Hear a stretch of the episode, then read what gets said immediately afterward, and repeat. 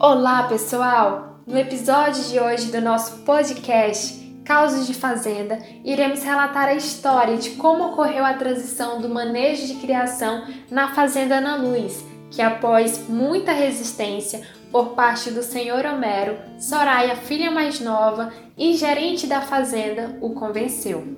E para isso, alguns fatores eles foram determinantes, uma vez que o senhor Homero e a filha dirigiam um negócio que atuava no ramo da pecuária de corte nas fases de cria e recria.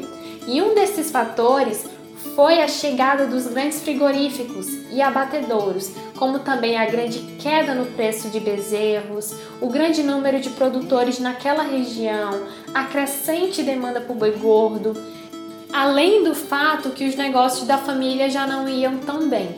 Mas o que abriu realmente, segundo Soraya, o que abriu os horizontes foi uma conversa durante um churrasco na própria fazenda, com as amigas da época de faculdade.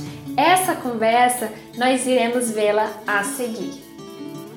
Então, meninas, eu sei da importância de ter tudo planejado.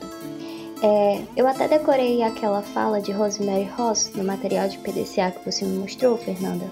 Aquela que diz assim: é, o planejamento é uma ferramenta que possibilita a organização de todos os passos necessários para que possamos alcançar os nossos objetivos.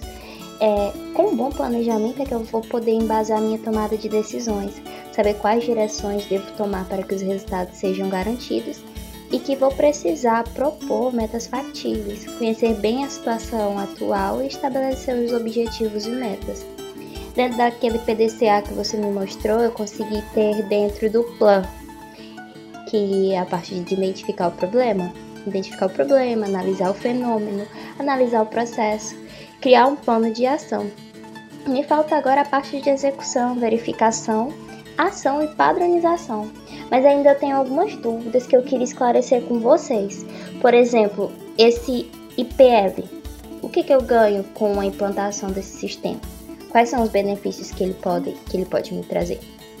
Então, amiga, dentre os benefícios, nós podemos destacar uma maior produção de forragem mesmo no período de seca, um aumento de fornecimento de nutrientes para a pastagem e dessa forma tendo também aumento da produtividade dessa pastagem, a possibilidade de expansão da produção de grãos sem a necessidade de novas derrubadas de floresta, a redução da compactação do solo, o controle da erosão, a quebra dos ciclos de pragas, de doenças e plantas daninhas, o aumento da matéria orgânica no solo, a redução da contaminação e assoreamento dos recursos da água, além do aumento da renda com a atividade rural e a melhor distribuição das receitas ao longo do ano.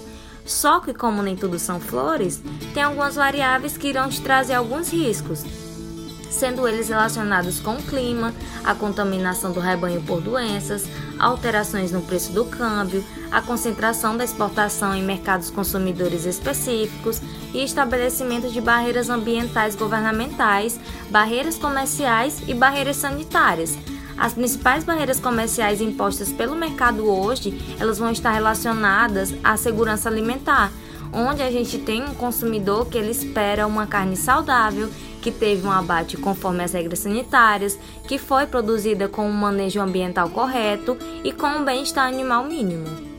E nesse sentido, Soraya, é importante lembrar dos desafios encontrados na implantação desse sistema, que pode ser, por exemplo, o alto valor de investimento inicial com a correção da acidez e da fertilidade do solo, a compra de máquinas, a falta de crédito e de seguro agrícola, a regularização ambiental da propriedade, a qualificação de mão de obra e dos profissionais técnicos e a cultura de baixo investimento do pecuarista. E todos esses desafios eles devem ser levados em conta no processo de implantação desse sistema. Ai, credo, vocês até me assustaram falando desse tanto de coisa. Mas me fala você, Vanessa. Lembro que uma vez me contou super empolgada de um cliente que havia implantado o ILP e que tinha visto uma melhoria considerável lá na fazenda. Qual seria o objetivo desse sistema? O novo sistema para a produção de bovinos consiste em unir bem-estar animal, preservação do meio ambiente, obtendo lucratividade dentro da pecuária aliando lavoura e pecuária dentro de uma mesma produção para gerar maiores ganhos. ao produtor.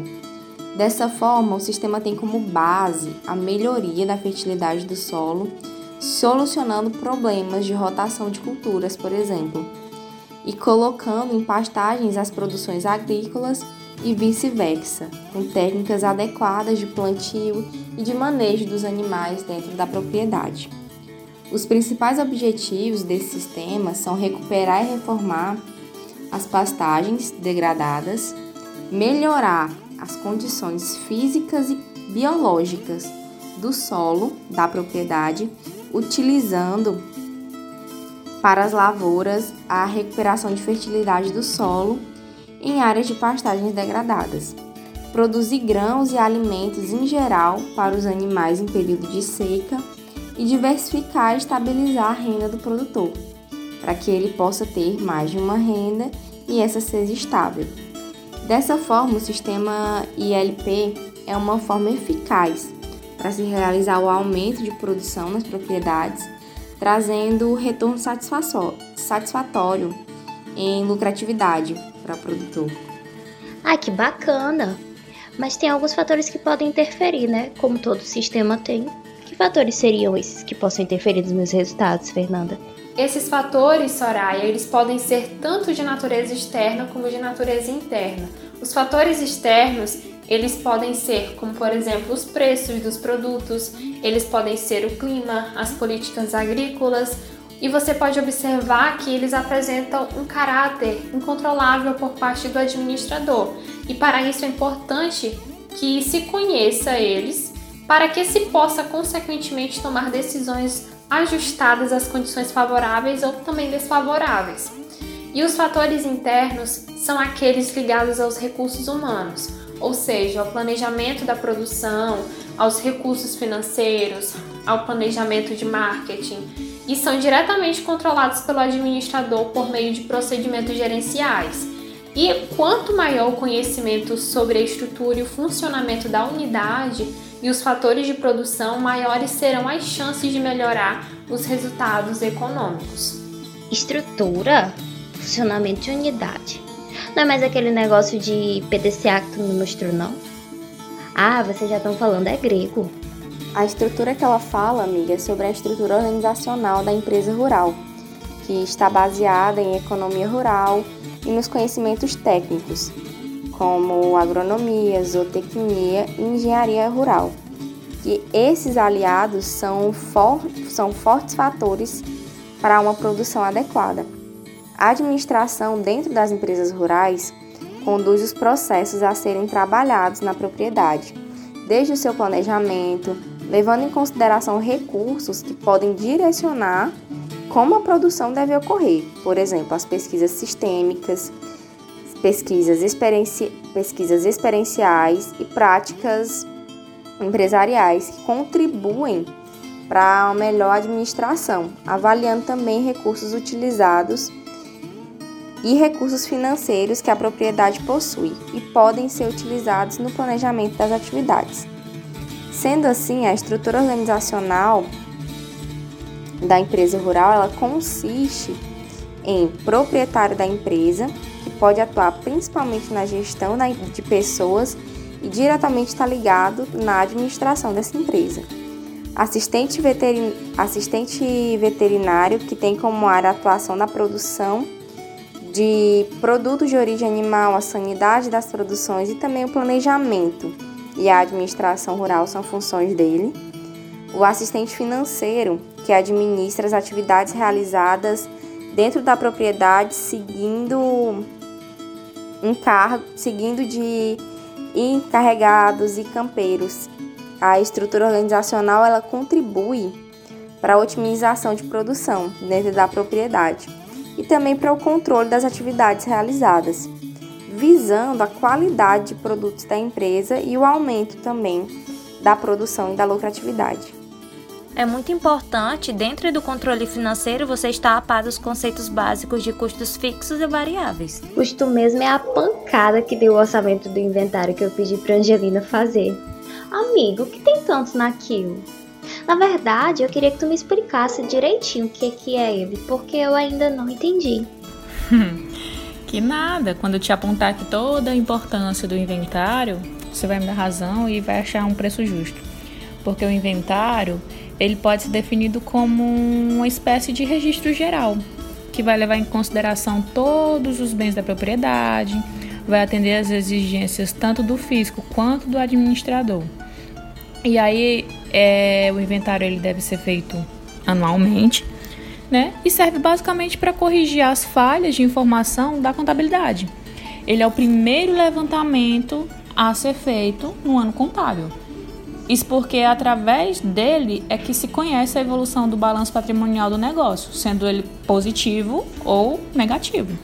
Mas além, além da informação patrimonial, também é possível calcular os custos das depreciações e das remunerações do capital e, junto com isso, aplicar preços de mercado atualizados para os itens inventariados, né? E se o produtor tiver registrado os preços de compra, ainda é cabível transformar em dólar ou aplicar os índices de inflação. Então, então nessa escrituração vai caber terra, as benfeitorias, as máquinas, os equipamentos, aquelas culturas que são permanentes, os animais que porventura você tem em estoque, né, se tratando de carne, é, os animais produtivos e os de trabalhos, todos eles vão é, entrar. Né? E vale lembrar também que o levantamento desses itens eles vai, serão feitos no início e no final do ano para se avaliar a variação patrimonial e de certa forma se ter dados suficientes para o cálculo do custo de depreciação e remuneração dos investimentos, né? caso haja necessidade. O inventário ele também vai servir para incorporar a receita bruta da atividade nos casos em que o rebanho bovino não esteja estabilizado, né?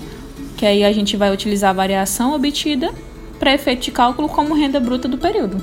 Deu para entender? É, como uma peça fundamental no meu gerenciamento, então tá explicado o porquê do valor. Mas esse negócio de custo fixo e custo variável que tu começou a falar, Letícia, é o que? É o que eu vou gastar por mês? É o que eu recebo? Fala um pouco dele para mim. Toda atividade tem um custo de produção e com a empresa rural não é diferente. E dentre os custos operacionais fixos, nós temos a formação ou correção de pastagens, os gastos com máquinas, equipamentos, tropas de serviços, depreciação de benfeitorias, além de despesas gerais fixas com impostos, consultorias, energia, telefone, alimentação. E por outro lado, nós temos os custos variáveis da atividade, como a compra de animais para recria e engorda, a alimentação através de suplementos e concentrados, medicamentos, vacinas, vermífugos, a mão de obra permanente e temporária e os serviços de manutenção e de reparos.